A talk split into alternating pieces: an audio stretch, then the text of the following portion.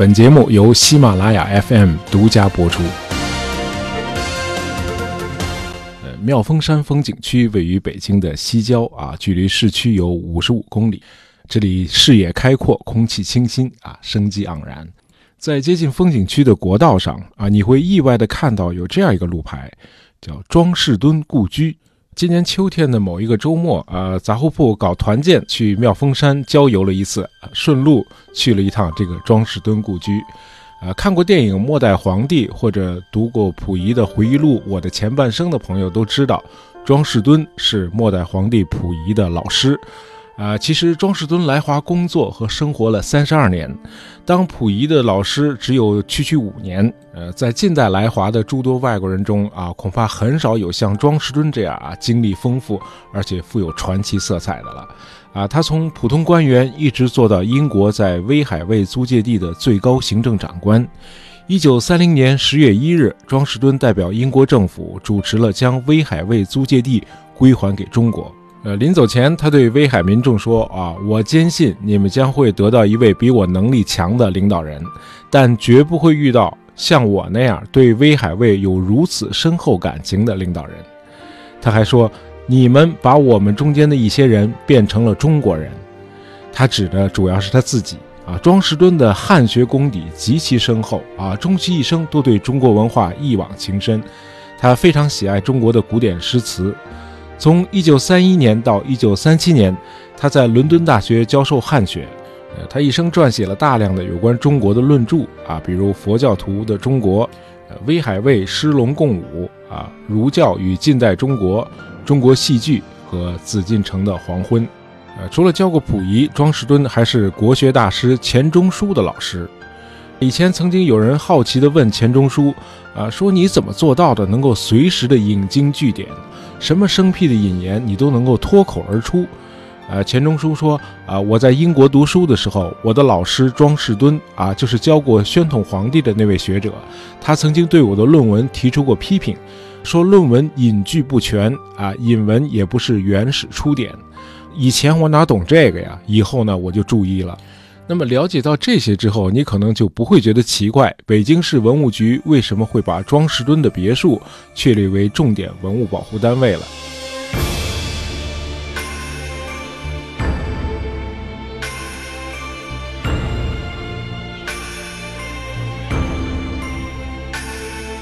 呃，庄士敦别墅的具体位置是在北京门头沟区妙峰山乡啊南樱桃村啊，位于妙峰山南道的公路附近。这栋别墅是按照传统中国的建筑布局，是坐北朝南啊，一共有五间，屋顶是悬山式的啊，屋顶的檐角上装饰有走兽，正厅有末代皇帝溥仪手书的匾额“乐静山斋”。这栋别墅在改革开放之后应该是被修缮过的啊，看上去一点也不显得陈旧。呃，庄士敦一向以溥仪的赏赐为荣。他得到这个头平顶戴之后啊，专门做了一套清朝的朝服啊，穿起来啊，站在这幢别墅的门前啊，就在“乐静山斋”这四字匾额的下面拍了一张照片，然后广赠亲友。清廷的内务府在北京的地安门租了一套四合院的住宅啊，让这位单身的英国师傅住。呃，庄士敦把这个小院布置的俨然像一座清朝遗老的住宅，大门一边书写着“玉庆宫行走”。赏作二人间语，啊，另一边写着赐头平顶戴，赏穿带骨雕挂。呃，每逢受到溥仪的重大赏赐，庄士敦都会呈上谢恩折。比如在得到二品顶戴的赏赐之后，庄士敦写了这样一份奏折：呃，臣庄士敦跪奏为叩谢天恩事，宣统十三年十二月十三日。还宣统十三年呢，那会儿应该叫民国十年，好不好啊？庄士敦仍然生活在前朝。宣统十三年十二月十三日，亲奉谕旨，呃，庄士敦教授英文三年匪懈啊，就是不懈怠，着加恩赏给二品顶戴，仍照旧教授，呃，并赏给带素雕挂一件，钦此。庄士敦接着写说：“闻命之下，实不胜感激之至。”仅功折叩谢皇上天恩，谨奏。庄士敦和他的皇帝学生溥仪虽然是我们今天故事的主线，但是呢，我觉得我们还是要用一定的篇幅来介绍一下那个时代啊。毕竟任何人都不能脱离他所处的时代背景啊。有的人会成为时代的宠儿，而绝大多数人都只能成为时代的陪衬或者见证人。那么运气不好的，还会成为时代的牺牲品。而庄士敦的学生溥仪几乎一人身兼了上述所有这些类型。溥仪虽然退位了，但是他又不同于任何一个欧洲的前任君主。呃，相比之下，他更幸运。尽管这个十几岁的孩子不再是统治中国的皇帝了，但他仍然可以在紫禁城中称孤道寡。啊，因为民国和清朝有个交易，就是清朝放弃政权，但保留皇帝的尊号。那民国呢，给小朝廷优待条件啊，包括每年四百万的用度。那么，因此从一九一二年到一九二四年，在原来的帝都北京一直住着一个总统和一个皇帝。虽然总统后来换了好几个，另外还有一个短暂的时期，确切的说是八十三天，北京城里居然住着俩皇帝。呃，咱们就别往回倒太多了啊，就从溥仪登基开始说起。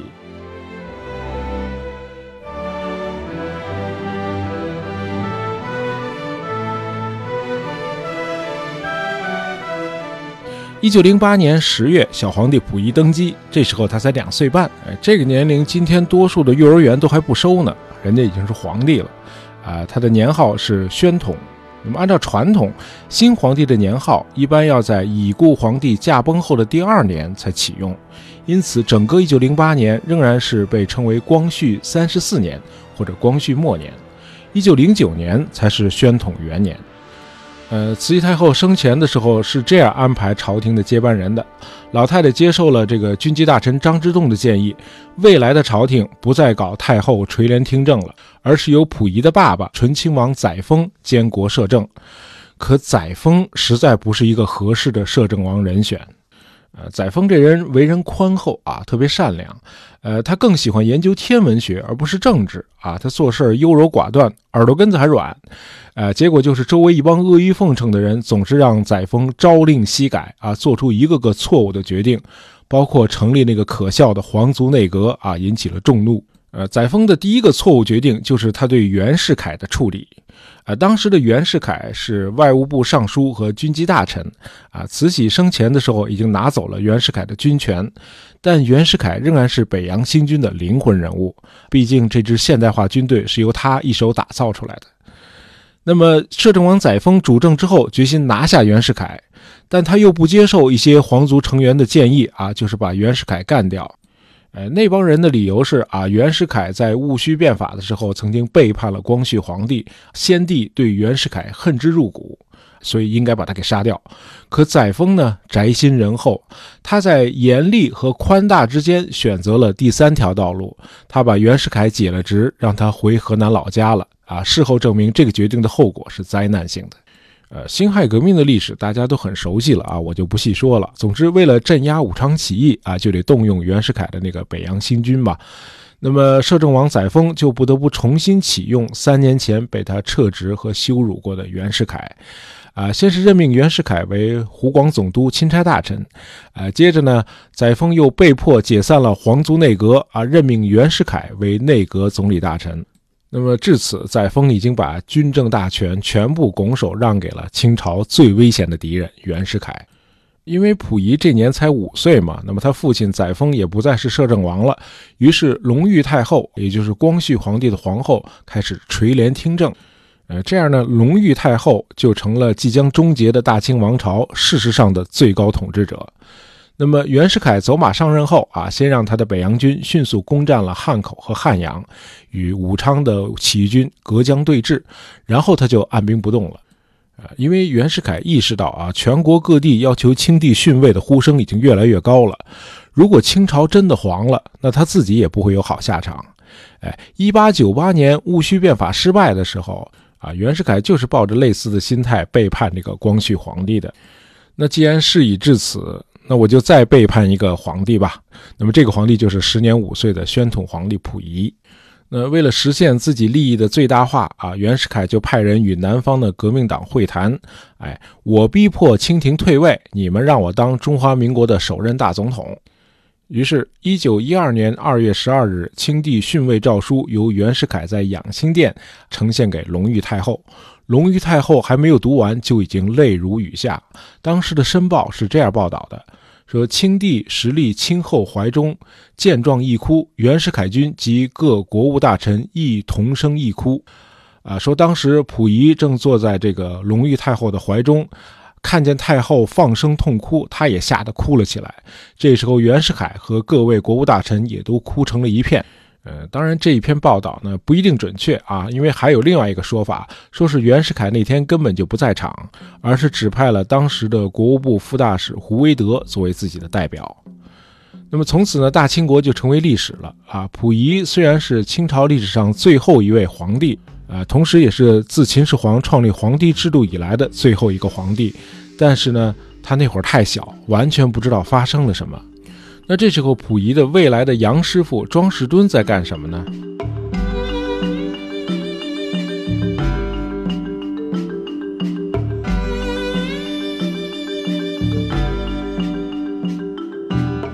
啊，咱们先简单的介绍一下庄士敦。呃，庄士敦是一八七四年出生于苏格兰的爱丁堡，呃，他先后在爱丁堡大学和牛津大学读书。那么，一八九八年，经过激烈的角逐啊，庄士敦考入了英国殖民部，获得香港见习官的职位。由于他汉语水平非常高，啊，庄士敦在港英政府中不断升迁，啊，先后出任这个辅政司助理和港督的私人秘书。庄士敦虽然初到中国，但是已经具有相当深厚的汉学功底了。啊，他迷恋上了中国文化、历史和风土人情，啊，潜心研究儒释道墨等中国古典的思想体系和宗教。他对唐诗和宋词也颇有研究，而且张口就能吟诵。呃，一九一一年，也就是在大清国被推翻的前夜，时年三十六岁的庄士敦做了一件令多数的英国人都大感意外的事儿。庄士敦出版了他的第四部著作啊，叫《一个中国人关于基督教传教活动向基督教世界的呼吁》。呃，这部三百二十一页的论著是庄士敦以林少阳这个中国笔名撰写的。该书的主旨就是批评基督教会的传教士试图用宗教来改变中国。不出所料，庄士敦的这部书引起了英国宗教界的猛烈抨击啊，说庄士敦是个愿意生活在野地的怪人。说他是英国的叛徒。那么辛亥革命爆发的时候，庄士敦已经在租界地威海卫啊，就是今天山东的威海市工作了八年了。他是当地的一名行政官员。当时的威海的人口只有十八万，当地多数的老百姓都不敢或者不愿意相信清朝已经被推翻了。庄士敦说，在山东这个孔夫子的家乡，人们对革命反应十分冷淡。呃，居民中真正理解“共和”这个概念的人加起来可能还不到五十个人，啊，说全国人民心向共和这个说法从来就没有得到过证实。少数几个受到外国教育的革命者和改革家发明了一些反清口号，于是呢，无数中国人也像被细菌感染了一样跟着喊“打倒满清”。而君主专制制度在中国已经存在了两千年了，突然把它废除掉，这个变化太剧烈了。啊，中国社会是需要某种缓冲的，呃，应该说，在这个清朝刚刚被推翻的时候，庄士敦的这个观察不能说完全没有道理。其实，袁世凯后来从终身大总统走向称帝，也是基于类似的认知的。那么，溥仪在我的前半生这部书里回忆说，他常常想起童年时期听到紫禁城宫墙外的城市的声音，啊，有小贩的叫卖声，有木轮马车的隆隆声。他说，给他印象最深的是隔壁中南海传来的军乐演奏。呃，演奏军乐是因为袁世凯在用餐。啊，总管太监张千和有一次对溥仪说：“啊，袁世凯吃饭的时候还奏乐，简直是钟鸣鼎食，比皇上还神气。”啊，袁世凯一九一六年称帝啊，确实让紫禁城内的王公大臣们紧张了一番。大伙儿一商量啊，既然全社会啊，甚至乞丐和妓女都组织请愿团跪请袁世凯称帝，那咱们紫禁城就更不能落后了。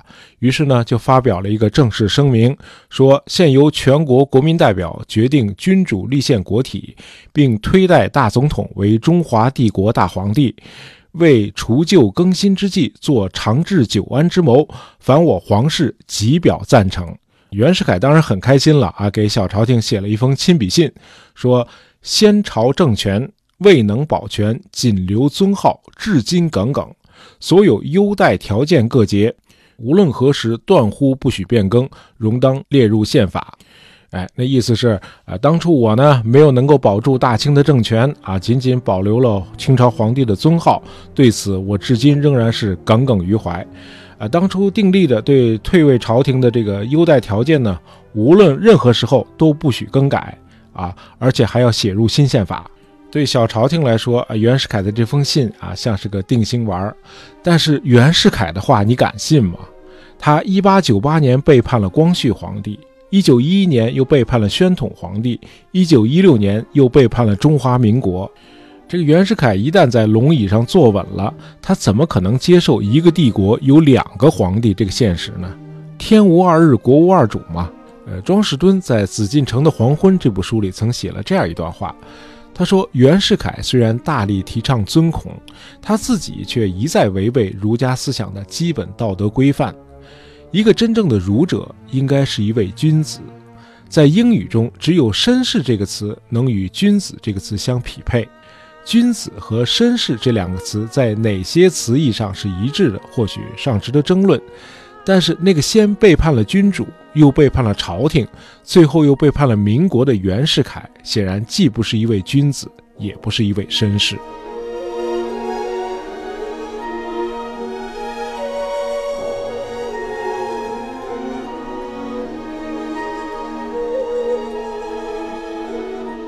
大家在历史课都学过啊，袁世凯的称帝闹剧八十三天就草草收场了。呃，没想到他死后才一年，北京城又上演了一出疯狂的滑稽剧，大清国突然收回了国家主权，时年十二岁的溥仪又成了名副其实的皇帝了。哎，这就是张勋复辟。呃，张勋是个苦出身啊，本来很可能一辈子就是个农民。那么到了一八八四年，他参加了清朝军队之后，他的人生突然就改变了。由于他屡立战功啊，再加上这人为人坦率啊，敢做敢当，那么他在军中一路高升啊，最后做到了江南提督，啊，可以说一直是沐浴在帝国恩宠的阳光之下，因此对大清感恩戴德，无限忠诚。那为了表示忠于朝廷。呃，民国建立之后，张勋和他的部队仍然留着辫子，啊，张勋人称辫帅，啊，他的部队人称辫子军。一九一六年，袁世凯去世，啊，黎元洪当上大总统，但政府的实权呢，掌握在国务院总理段祺瑞手里。黎元洪和段祺瑞这俩人不和，啊，因此两人争相拉拢这个张勋。张勋呢是另有打算，啊，他假装成黎段这俩人之间的调解人。啊，同时呢，他积极的策划清朝的复辟。那么，经过一阵紧张的策划啊，张勋于一九一七年六月三十日潜入紫禁城，决定当晚发动复辟。那么，他见到了时年十二岁的溥仪，动员他参加政变。溥仪说：“我要是跟你们一块干，是不是就可以不写作业了？”张勋说：“对对对，以后陛下再也不用写作业了。”溥仪说：“行，那我就跟你们干吧。”于是复辟成功了啊！大总统黎元洪逃进了外国使馆，北京市民一觉醒来，发现大街小巷上到处都飘扬着清朝的龙旗，大清又回来了啊！溥仪和清朝的遗老遗少们个个欢欣鼓舞。可惜这个变帅张将军虽然野心不小，但是却没什么政治智慧。呃，整个事件中，他其实就是段祺瑞的一个棋子。啊，段祺瑞看到黎元洪已经下台了，他的目的就达到了，于是就演了一把再造共和，他率军开始讨伐张勋的辫子军了。那么十二天后，复辟的闹剧正式收场。那么，即使按照现在的法律啊，溥仪和遗老遗少们也是犯了颠覆国家罪了，但是重新当上总理的这个段祺瑞呢，对小朝廷却采取了宽大处理。啊，要求紫禁城方面与政府的口径保持一致啊，就说溥仪复辟是被张勋挟持的。于是溥仪再次成为有名无实的皇帝。那么到了一九一八年九月，徐世昌当选为中华民国大总统。啊，这哥们儿也是一位前朝老臣，呃，当过捕兽军机大臣，那自然对清朝也是一往情深了啊。他非常关注溥仪的生活和学业。呃，这个时候的溥仪已经在几位师傅的指点下啊，苦读了几年国学了。这些师傅包括陈宝琛。那么徐大总统认为，溥仪还应该再接受一些英文教育，同时呢，学习一些关于欧洲，特别是英国君主立宪的知识。哎，万一这个共和政体在中国最后失败了，啊，至少皇上还可以继续发挥作用啊，建立一个有限的君主立宪政体的新中国。哎，都一九一八年了，这民国大总统的脑子里还转着这种念头呢。于是，在李鸿章的儿子李经迈的推荐下。这年十一月底，庄士敦收到聘书，啊，他将出任皇帝的英文教师。